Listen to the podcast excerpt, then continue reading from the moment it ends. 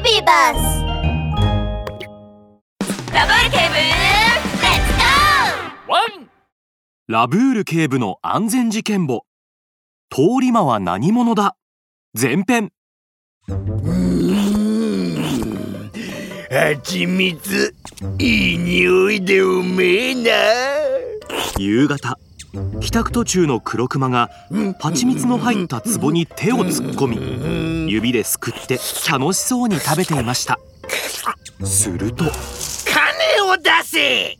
突然黒熊の頭の上を黒い影が覆いました。黒熊が恐る恐る振り返るとそこには奇妙な姿の動物が立っていました。長い首に長い体。大きなお尻に翼まで生えています。ふらふらと歩きながら細長い首をブンブン振り回すその姿はまるでうんまるでば化け物だ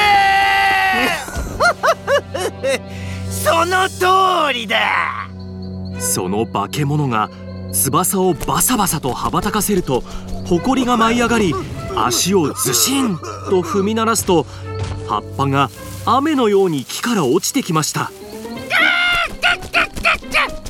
俺様は全ての悪事の生みの親聖気の怪物だ。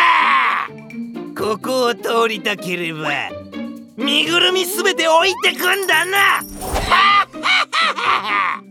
黒熊はあまりの恐ろしさに足がガクガク震えています命だけはお助けをおいら金なんてこれっぽっちも持ってないんだなーに金がないだとんこの甘い匂いはなんだ化け物は長い首を伸ばすと壺の中の匂いを嗅ぎ始めましたゆるりこりゃ蜂蜜か。なん。おいお前。今日は特別に金じゃなくて蜂蜜で許してやる。さっさと蜂蜜を置いてけ。えーいいか。絶対に警察には言うなよ。さもないと。さもないと。そうさもないと。お前の頭をボコボコにしてやるからな。それを聞いて黒熊は蜂蜜の入った壺をぎゅっと抱きしめました。うーだダメだおいらだってまだちょっとしか食べてないんだ化け物が首を伸ばしくちばしを振り下ろして黒熊の頭をつき出すと驚いた黒熊は壺を置いて一目散に逃げ出してしまいました。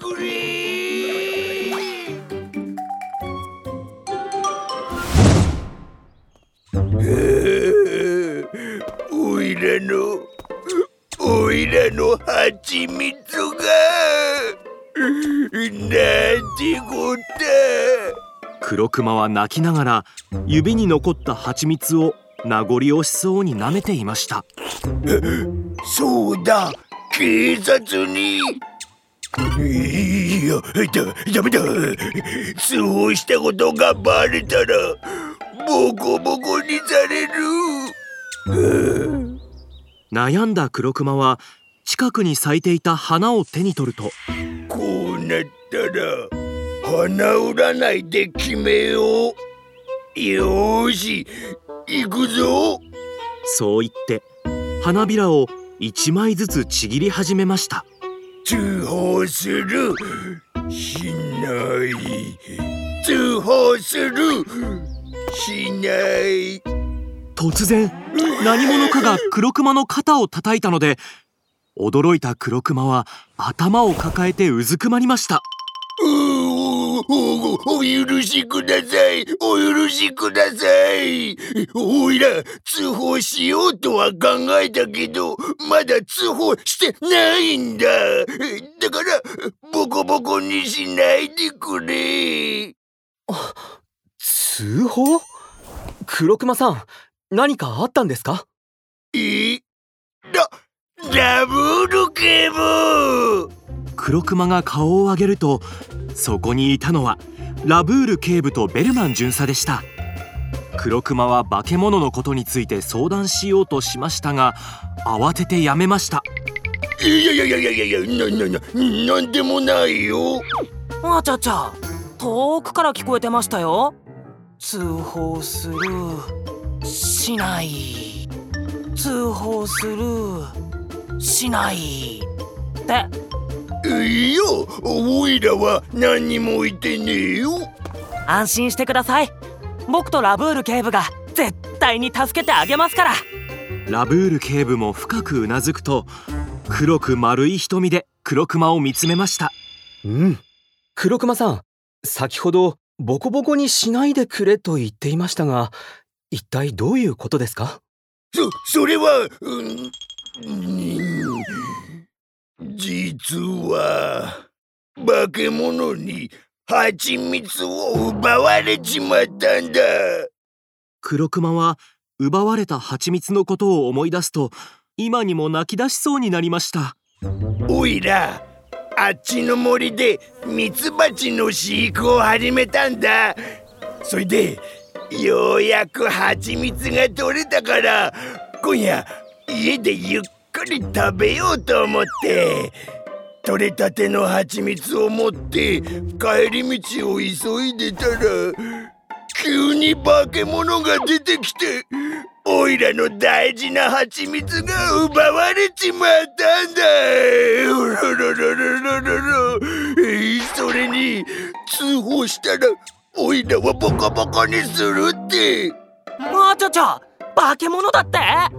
黒熊さんその化け物の見た目は覚えていますか？